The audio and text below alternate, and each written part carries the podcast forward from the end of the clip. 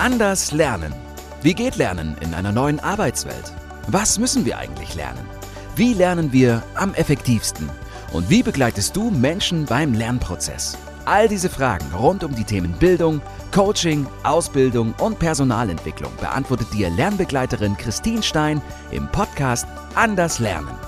Komm mit auf eine Lernreise.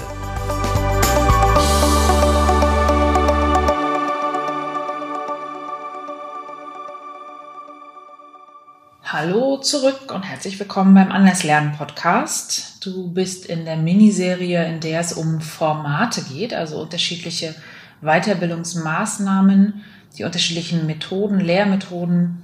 Ich nenne das jetzt Formate und wir finden, befinden uns schon in der vierten Folge dazu. In den ersten drei Folgen habe ich dir schon drei Formate vorgestellt. Wenn du die jetzt noch gar nicht gehört hast, kannst du die jederzeit hören. Die Folgen bauen gar nicht aufeinander auf, sondern sind im Prinzip auch unabhängig voneinander zu hören. Warum nehme ich diese Miniserie überhaupt auf? Ich möchte dir zum einen einmal bewusst machen, welche unterschiedlichen Formate es überhaupt gibt, damit du bei der Planung deiner nächsten Weiterbildungsmaßnahmen nicht immer die gleiche Art und Weise verwendest, sondern dir einfach überlegst, hey, das Thema passt vielleicht äh, zu diesem Format oder für dieses Thema oder diese Gruppe macht es total Sinn, mal ein anderes Format zu verwenden. Ich erlebe das nämlich ziemlich häufig, dass meine Teilnehmenden aus den Kursen äh, eigentlich immer ja, Vorträge machen, ne? PowerPoint-Präsentationen hoch und dann eine Folie nach der anderen. Also im Prinzip ein Format, das ich Vortrag nennen würde. Den allerwenigsten kommt die Idee, dass man auch in ganz anderen Formaten sein Wissen vermitteln kann, beziehungsweise Lernende, Teilnehmende dazu bringen kann, Wissen zu erarbeiten und auch anzuwenden, indem man das Ganze in einem ganz anderen Format darstellt. Deshalb gibt es diese Miniserie und ich erkläre dir mal, welche unterschiedlichen Formate es gibt, beziehungsweise wie man die auch voneinander unterscheidet oder was man unter diesem, eigen, unter diesem Begriff eigentlich versteht. In dieser Folge heute geht es um das Thema Selbststudium. Auch durchaus ein Format der Vermittlung von Wissen, nur hier liegt natürlich die Arbeit ganz stark beim Teilnehmenden und die Durchführung, äh, ja, die passiert an Ort und Stelle und zu einer Zeit, die du gar nicht im Griff hast. Da spricht man übrigens von der Unterscheidung zwischen synchronem und asynchronen Lernen. Synchrones Lernen bedeutet, eine Lerngruppe ist mindestens zur selben Zeit, mindestens in einem virtuellen gleichen Raum und arbeitet gemeinsam, lernt also synchron. Während du im Selbststudium deine Teilnehmenden zum asynchronen Lernen anleitest. Das heißt, hier kann jeder Teilnehmende selbst entscheiden, wann und an welchem Ort er sich dieses Wissen erarbeitet. Also das Thema Selbststudium ist etwas ganz Wesentliches und macht total Sinn, das auch und immer eigentlich zusätzlich mindestens zu deinem Angebot anzubieten. Ich kenne Kursleitende, die ausschließlich auf Selbststudium setzen. Das sind die sogenannten Online-Kurse, die verkauft werden. Wenn du dich also für ein bestimmtes Thema interessierst und dazu einen Online-Kurs kaufst, der im Vorfeld von jemandem aufgezeichnet oder aufgenommen oder, oder entwickelt wurde, dann gehst du als Teilnehmender in ein Selbststudium. Das heißt, du erarbeitest dir die unterschiedlichen Wissenshäppchen äh, zu deiner Zeit an dem Ort, wo auch immer du willst, hast dein Material online und kannst es dir quasi erarbeiten. Das ist gar nicht das, wovon ich gerade spreche, denn ich persönlich bin kein großer Fan von diesen Online-Kursen, die ausschließlich online und im Selbststudium stattfinden. Das liegt aber einfach an mir persönlich.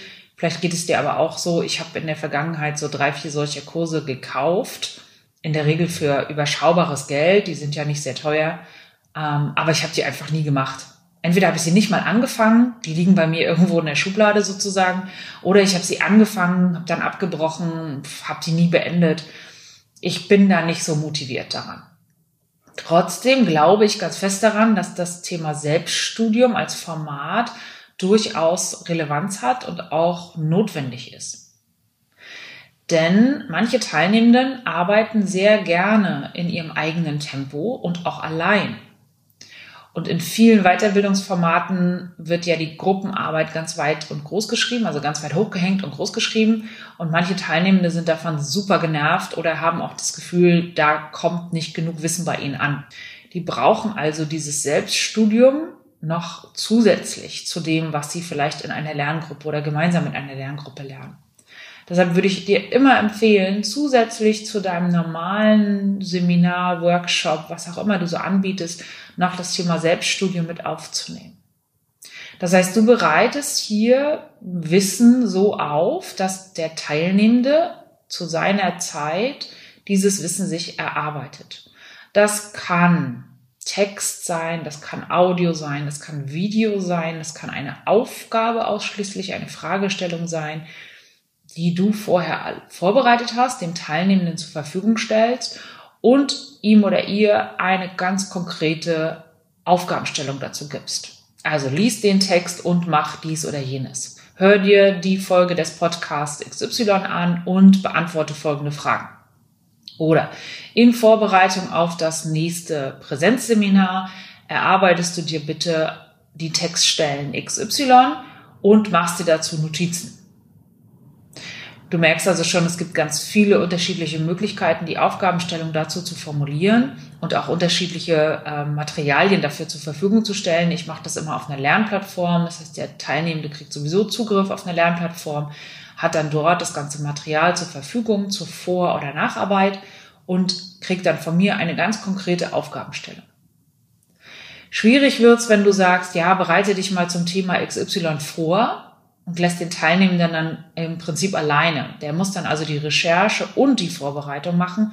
Das wäre mir ein bisschen zu vage. Ich würde empfehlen, du machst die Recherche, bringst das Material zusammen, stellst es dem Teilnehmenden zur Verfügung und sagst ihm ganz konkret, was er machen soll und vor allen Dingen, was er dann konkret vorbereiten soll. Also was soll er vielleicht als Frage schon beantworten, welche Notizen soll er sich genau wozu machen. Du kannst das Selbststudium also außerhalb eines Seminars einsetzen, also als Vor- oder Nachbereitung. Oder du setzt das natürlich auch während eines Seminars ein, ob jetzt Präsenz oder live online, sei mal dahingestellt, kann auch während eines Workshops sein, ist aber eher unüblich. Du hast also Zeiten geplant, in denen jeder Teilnehmende in seinem eigenen Tempo, dann aber wieder synchron an einem Stück arbeitet etwas vorbereitet, einen Text liest oder ähnliches oder einen Quiz bearbeitet, das geht ja auch im Selbststudium. Und dann zur selben Zeit wie alle anderen möglichst fertig sein soll und man dann über dieses Material beispielsweise spricht, das Ganze also nochmal nachbespricht. Auch das geht, du kannst diese Sequenz also auch während deiner Workshops, deiner Trainings oder ähnliches einsetzen. Ich würde da nur aufpassen, mach das nicht zu viel, zu häufig oder zu lange, weil die Teilnehmenden sich natürlich zu Recht fragen, warum musste ich dafür hierher kommen? Ja, warum musste ich synchron teilnehmen, wenn ich doch jetzt auch asynchron das Ganze hätte erarbeiten sollen können? Also deshalb Vorsicht damit. Ich würde das wirklich dosiert einsetzen und nicht so häufig verwenden, weil natürlich jeder auch eine andere Lerngeschwindigkeit hat. Und wenn ich jetzt zum Beispiel ein Kapitel äh, lesen soll als Vor- der Nachbereitung, und ich bin jetzt gezwungen, in einem Raum zu sitzen mit, weiß ich nicht, sechs anderen Menschen, die auch einen Text lesen, dann fühlt sich das für mich irgendwie vielleicht komisch an. Und für andere Teilnehmende ist super, aber für manche ist es eben nicht so gut und die hätten gesagt, ja, hätte ich das lieber zu Hause gemacht. Wenn du natürlich verschiedene Orte hast, draußen, ne, eine Teeküche oder eine Lounge oder ähnliches, dann mag es nochmal wieder was anderes sein, dann schick deinen Teilnehmenden durchaus an einen Ort, wo sie sich selbst wohlfühlen, wo sie sich hinfläzen können, wo sie durchaus dabei rauchen können, Kaffee trinken können, mir egal. Dann können sie ja auch im Selbststudium das nochmal erarbeiten und kommen zurück. Aber wenn alle an einem Tisch sitzen, jeder soll was lesen und danach wollen wir darüber sprechen, dann frage ich mich allen Ernstes, warum ist der Teilnehmende vor Ort? Warum habe ich ihm das Material nicht schon früher zur Verfügung gestellt? Du merkst also schon, die Methode oder das Format des Selbststudiums steht für mich ganz häufig in Kombination zu anderen Formaten. Ich würde das nicht einzeln einsetzen, jedenfalls nicht unbedingt. Ich will jetzt nicht sagen nie, das wäre vielleicht auch ein bisschen krass, aber grundsätzlich neige ich dazu, tendiere dazu, das eher in Kombination zu anderen Formaten einzusetzen.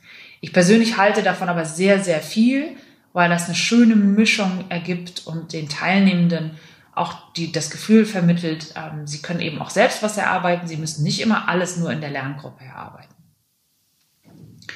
Also du siehst ein schönes Format, was man vielfältig einsetzen kann, was sich absolut lohnt anzugucken. Natürlich, fairerweise ist deine Vorbereitungszeit hier auch nicht ganz klein. Du musst das Material recherchieren, du musst es zusammenstellen, du musst dazu dir eine Aufgabenstellung überlegen, die musst du formulieren. Aber ist das einmal vorbereitet, dann arbeitet der Teilnehmer natürlich ähm, ja, von allein und du brauchst in der Zeit nichts mehr tun. Also von daher eine schöne Idee, ein schönes Format, was durchaus ähm, wert ist, eingesetzt zu werden. Hör dir auch gerne die nächsten Folgen dazu noch an. Wir werden noch ganz viele andere Formate uns anschauen und überlegen, was bedeutet dieses Format eigentlich und wann, wo kann ich das einsetzen. Am Ende dieser Miniserie hast du ganz viele unterschiedliche Formate dir angehört und kannst immer gut überlegen, wann setze ich was eigentlich ein und kann ich vielleicht sogar mehr einsetzen als meine übliche PowerPoint-Rede. Habe ich vielleicht einen ganz anderen Werkzeugkoffer an der Hand um mein Wissen mit meinen Teilnehmenden gemeinsam zu erarbeiten oder es zu vermitteln. Also viel Spaß auch mit den anderen Folgen dieser Miniserie. Solltest du Fragen dazu haben oder Unterstützung gebrauchen, dann melde dich sehr gern bei mir. Du findest mich natürlich über meine Kontaktdaten, du findest mich auf LinkedIn oder Instagram. Ich freue mich über das Vernetzen und das Austauschen, beantworte dir sehr gerne deine Fragen. Also einfach drauf los. Dann bis bald. Du hörtest den Anders Lernen Podcast von Christine Stein. Wenn du mehr zum Thema Lernen erfahren möchtest, schau gern auf die LinkedIn-Seite von Christine Stein oder besuche sie in der Anders Akademie in Hamburg.